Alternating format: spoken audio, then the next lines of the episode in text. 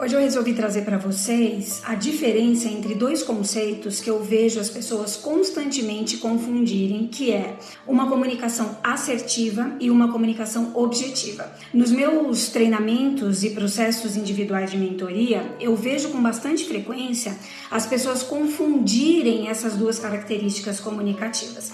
Então, tomar como uma comunicação objetiva a comunicação assertiva e vice-versa. Sobre assertividade, eu falei recentemente aqui para vocês, tem um vídeo no meu feed sobre isso, mas só para a gente relembrar rapidamente, ter uma comunicação assertiva significa declarar aquilo que eu julgo necessário ser declarado. Ou seja, é falar algo que eu acho importante para o andamento do trabalho, por exemplo, ou para minha relação com aquela pessoa ou numa apresentação trazer, falar coisas que são importantes para aquele meu tema. Já a comunicação objetiva é aquela que traz informação suficiente para o meu interlocutor ou para minha audiência.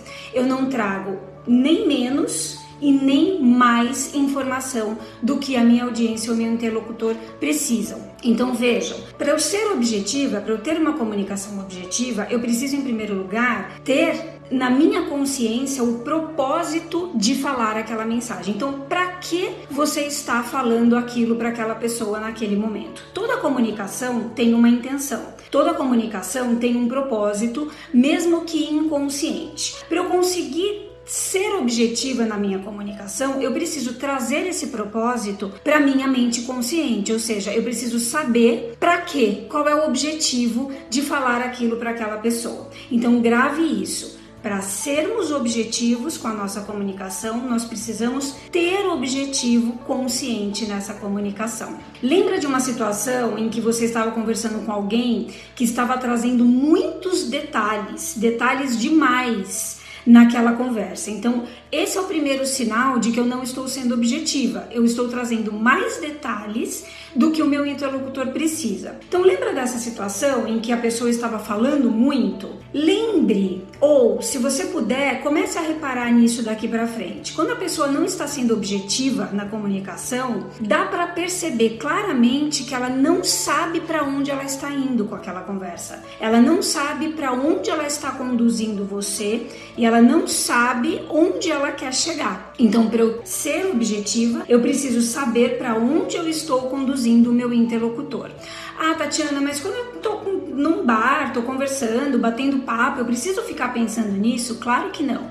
A comunicação objetiva, ela precisa ter um momento certo para acontecer. Você não precisa ser objetivo o tempo inteiro com a sua comunicação.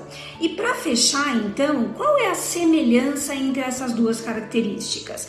Entre ser assertivo, ou seja, declarar o que precisa ser declarado, e ser objetivo na comunicação as duas precisam ser então sucintas. Para eu ter objetividade, eu preciso não trazer detalhes demais para o meu interlocutor ou para minha audiência e na assertividade também.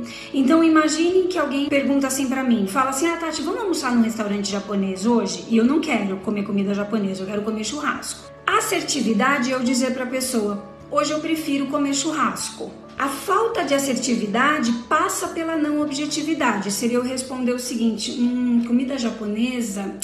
Ai, sabe o que, que é? A semana passada eu passei um pouco mal com comida japonesa. Nossa, eu fui num restaurante, assim, me caiu tão mal comer comida japonesa que eu acho que hoje eu prefiro comer churrasco. Não sei se churrasco, não sei se.